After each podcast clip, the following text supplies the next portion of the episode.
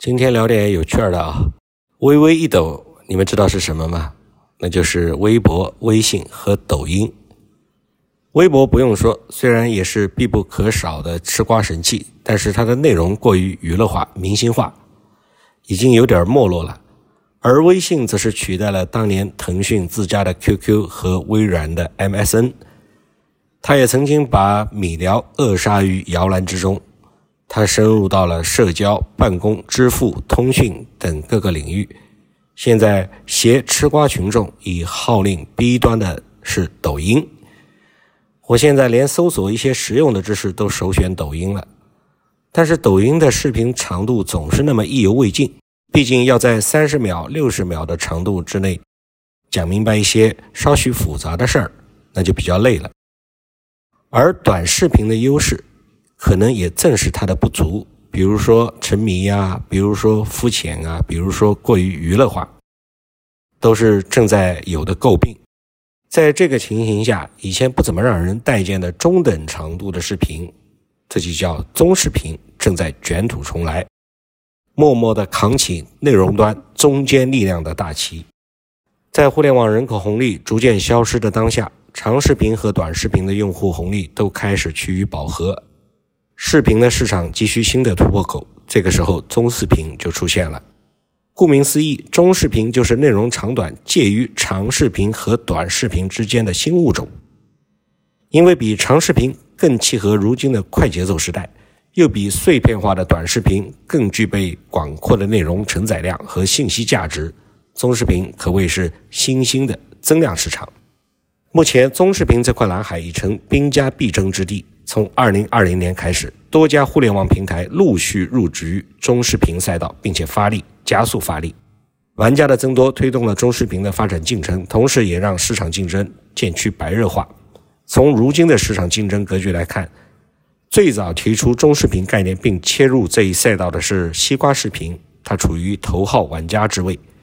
在创作者生态、内容生态、营销方法论的沉淀之上，都有着先发优势。中视频的价值日趋凸显。我们以西瓜视频为样本，解构其视频平平台上中视频的内容价值、人群价值、营销价值之后，或许会对中视频这一新物种产生更清晰的认知。当代人为视频长度的烦扰已经不是一天两天。究其原因，在快节奏时代，体量过大的长视频需要占用更多的时间，大众追剧追踪不得不开启二倍速，而短视频虽契合。碎片化时代的消费需求，但成长的内容体量究竟是有限的。这个时候，最早由西瓜视频提出并开始探索的中视频，在长短上体现出了刚刚好的属性。如今，短视频的长度一般都在一分钟以内，长视频则在三十分钟以上。而打开西瓜视频，会发现平台上大部分视频的时长都在一到三十分钟之内。相比于高度提炼信息的短视频，中视频为用户提供的内容更加完整详细，而且横屏模式下，中视频的信息承载空间更大。以西瓜视频上播放量达到九百六十多万的大鲤鱼的改刀这个视频为例，作者从拍头、开肚、清洗到分解片鱼烹饪，细致入微地向观众展示了每一个环节的技巧。这一视频信息量和信息密度，真正让观众掌握了窍门和干货，为他们带来了更强的信息获取感。中视频是感性和理性的结合，解决了由于碎片化而导致的信息不全、片面化的问题。如果说短视频是快餐，长视频是节假日和年度大餐，则中视频就是家常便饭，而家常便饭正是大家不可或缺的。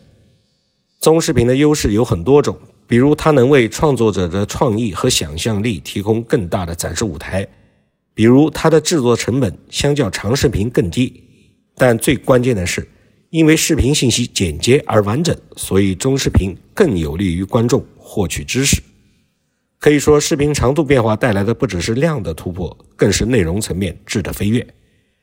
西瓜视频上的科普类创作者李永乐老师，如今在平台上拥有一千三百一十八万的粉丝。在播放量达到一千三百一十二万的“如何手算开平方”这个科普视频里边，李永乐老师分享了连分数法和长除法开平方的技巧，并分别对这两大方法进行了步骤拆解、具体案例的演示、深层原因的讲解，整个视频条理清晰，逻辑严密。中视频能够在国内发展起来，与大众对视频内容要求向专业化、精品化方向发展的大趋势密切相关。在短视频或者短图文里面，我们能快速的看到信息，但是在中视频里，我们能看懂信息。这是一个碎片化信息充斥全互联网的时代，也是大众在海量内容库里越来越难获取知识的时代。如今，中视频的出现，为当代用户便捷全面的获取知识提供了一个新的渠道。切入中视频赛道以后，西瓜视频的定位就是帮助用户长知识。为了达成这一目标，西瓜视频近一两年不断推动平台内容创作进入精专时代，也就是生产更具匠心、更专业、更有品质的中视频内容。如今，西瓜视频上不论是健身信息的讲解、炒股知识的技巧，还是美妆教程等内容，都以深度、精准、专业为主。新内容背后往往都站着新的内容受众。当下中视频的主力消费群体就明显有别于长视频和短视频，这些新受众赋予了中视频市场的空间，也长线影响着中视频的内容创作和未来的可能。从二零二一中视频营销趋势白皮书来看，中视频吸纳了一大批中坚力量，其中既包含二十五岁到四十岁的中间年龄层用户。也包含打工人、中高层管理人员等职场上的中间群体。更直观的来讲，职业精英、三线中产、个性辣妈、追梦的打工人这四大受众群体都是中视频的主力用户。首先，跟西瓜视频的 TVC，这个 TVC 就俗称是高端商业广告，跟它的 TVC 所呈现的内容一样，中视频用户在午休及下班等休息时间、早餐及洗漱等间歇。以及通勤时刻都有消费内容的习惯，这也为中视频渗透到人们的生活、工作的各大场景带来了可能。当下，互联网平台都习惯强调场景价值，因为只有平台内容能够渗透到用户的生活、工作的各个场景，才能够达到影响力和价值的最大化。西瓜视频的中视频便做到了这一点。其次，这些中坚力量观看中视频都不是单纯的娱乐消遣。而是有着获取轻量级知识、获取话题谈资、满足兴趣、拓展视野、追逐潮流、提供消费决策参考等等各种动机。由此也可见，中视频用户的内容偏好正在向多元化发展。洞察到这一趋势的西瓜视频，近一两年也加速了对各大垂直内容的深耕力度。二零二零年开始，西瓜视频投入了二十多个亿，并且打出了组合拳，加大扶持创作者。持续签约热门达人，如今西瓜视频已经形成覆盖科普、搞笑、文化、育儿、财经等多个垂直领域的多元生态内容。其中，知识类中视频在西瓜视频上受到的欢迎程度非常高，像巫师财经、温亦菲的急救财经、不月说等多位知识领域的创作者的粉丝量在站内都处于头部梯队。如今，新受众正在潜移默化地推动着中视频的质量突破。现在受众都普遍接受知识性的内容，为了培养更多的用户学习知识的习惯，像泛知识类的创作者需要更多的进行深度内容、信息增量的创作。二零二一年中视频营销趋势白皮书显示，观看中视频的用户多数都希望通过中视频精进自己的兴趣爱好，从而成为兴趣领域的达人。这无形中也呼应了西花视频点亮对生活好奇心这一个 slogan。越来越多的人对兴趣和知识产生探索的热情，自然也会推动中视频的生产更具匠心、更专业、更有品质感。其实，中视频的受众群体还有一个共同特征，那就是消费水平都处于中高档。他们追求高质量的生活品质，也热衷于为自己的多元兴趣爱好和品质化生活买单，比如购物、旅游、休闲娱乐、艺术等等。中视频受众群体的消费能力、消费理念带来的人群价值和内容价值一起，决定了它广阔的商业空间。在文娱领域，新内容的发展前景是否明朗，取决于它的用户大盘体量，也取决于它的商业路径是否清晰。从如今近四百位西瓜视频创作者已经年入百万这个数据来看，西瓜视频在中视频商业化的投石问路中已经有所心得。宏观来看，中视频丰富的消费场景和内容垂直，让它在商业合作中可以触达各种类型的品牌方。西瓜视频上的创作者合作的品牌方非常广泛，其中既有荣耀手机、戴森吹风机、长城皮卡，也有科颜氏、圣罗兰、舍得酒业等等，涵盖了电子产品、美妆、美食饮品、家电等多个领域。在深挖垂直内容潜能、助力品牌破圈的过程之中，中视频的营销价值体现在多个维度。比如说，因为西瓜视频中诸多中视频内容都与大众的生活、工作的场景高度挂钩，所以在品牌营销中，创作者们可以根据自己的内容调性，将品牌深度融入特定的场景与主题，以更生活化、更接地气的内容形式来实现品牌的种草。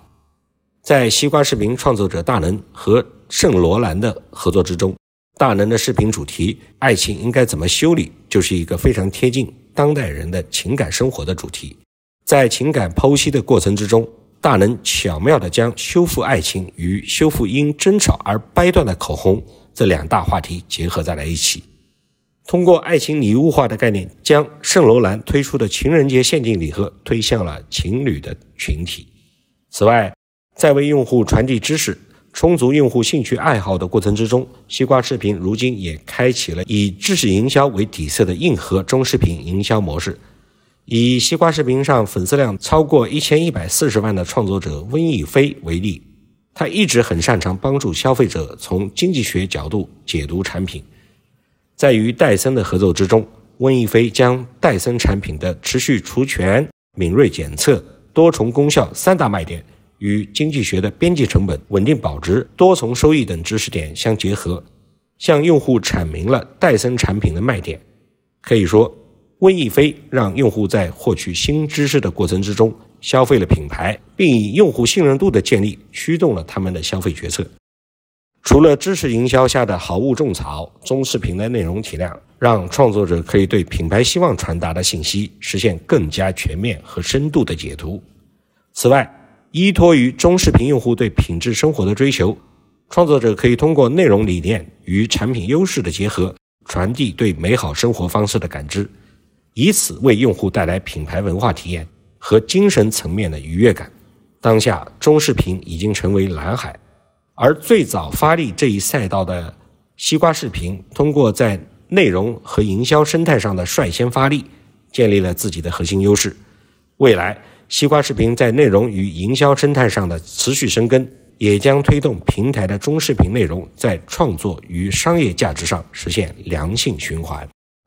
从行业的大环境来看，中视频的出现和长远发展将对整个视频产业的内容和营销生态产生更为深远的影响。届时，这个区别于长视频和短视频的新领域，或将为视频行业带来变局。